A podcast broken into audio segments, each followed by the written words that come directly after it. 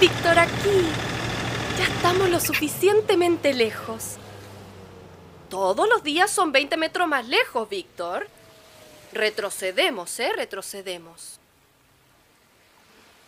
Cada día ellos se apropian de una franja más de la playa. El viaje es cada día más largo. Pero ahora tenemos auto y no el antiguo coche, ¿verdad, Víctor?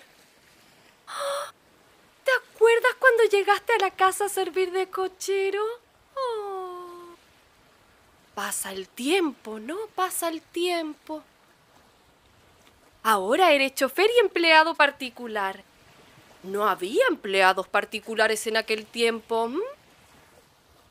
Y estaban mejor, ¿no es cierto, Víctor? Mm. Las leyes sociales. Recuerdo que mi sobrino León... ¡Ay! Era tan astuto, León, y muy dado a la política, decía. Era muy ingenioso, León. Mm. Murió. Bueno, ya puedes volver al auto, Víctor. Vuelve en una hora más.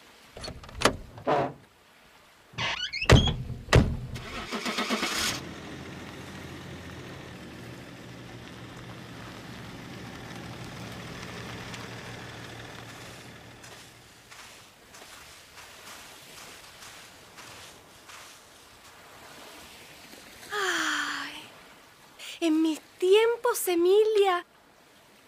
Emilia, ¿me estás oyendo? Bueno, en mis tiempos, las señoritas iban a la playa, no a tomar sol, no a bañarse. Claro que a veces lo hacíamos, pero recatadamente. Lo importante era conversar, hacer vida social. Todos nos conocíamos, sabíamos quiénes éramos. La.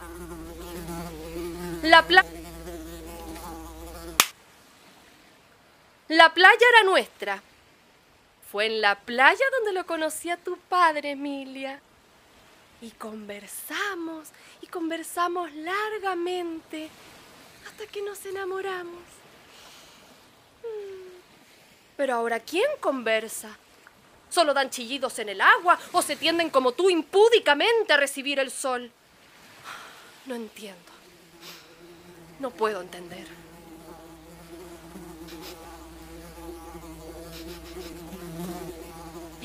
Hueles eso? ¿Pescado podrido? ¡Oh! ¡Pescado podrido, Emilia! Aquí nos han tirado a un botadero de pescados podridos. A esto han llegado y me lo hacen a mí. ¡A mí! Me acuerdo cuando principiaron a llegar. Tú no habías nacido, Emilia. Llegaban en el tren de las mañanas de los domingos y se iban por la tarde. Primero ocuparon una parte distante de la playa. Nosotros los dejábamos estar. Nos daban risa. Eran tan pintorescos. Nos reíamos a costa de ellos, sus trajes, sus modales, la forma como trataban de imitarnos pero sin conseguirlo. Pero cada domingo llegaban diez más. Yo creo que lo hacían con toda intención. Despacito, despacito se iban acercando más a nosotros. Cuando fueron muchos decidimos quedarnos en nuestras casas los domingos. No, no vayas a creer tú que nos pusimos de acuerdo o que hicimos una... una... Ay, ¿cómo es que se llaman ahora? ¡Una asamblea! No, nada de eso. Cada uno lo decidió separadamente. Éramos buenos cristianos. Esa gente tenía derecho a divertirse. Por lo menos un día a la semana. Y nosotros debíamos sacrificar el domingo por ellos.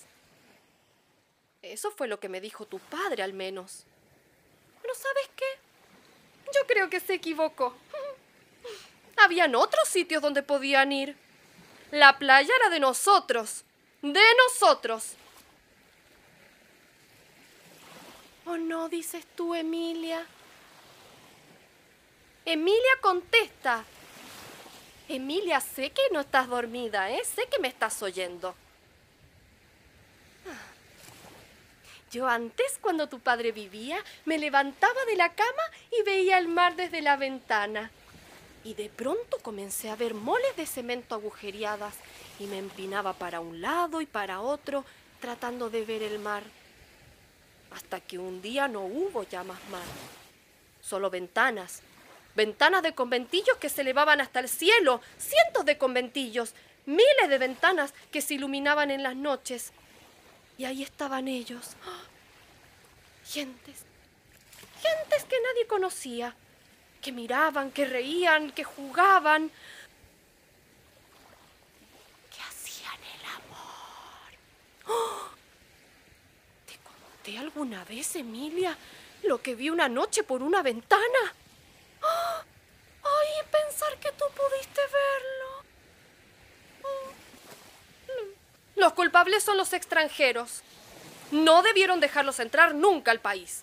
Turcos, judíos, alemanes, yugoslavos, yanquis, hasta húngaros. ¡Gitanos, Emilia! Antes solo había ingleses. Ellos eran los únicos extranjeros, los únicos que uno veía al menos. ¡Ay! Y eran tan finos. Eran rubios, distinguidos, súbditos del rey. Jugaban tenis y hablaban el inglés.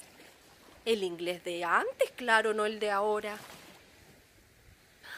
¿Te he hablado alguna vez de Mr. Wotherspool?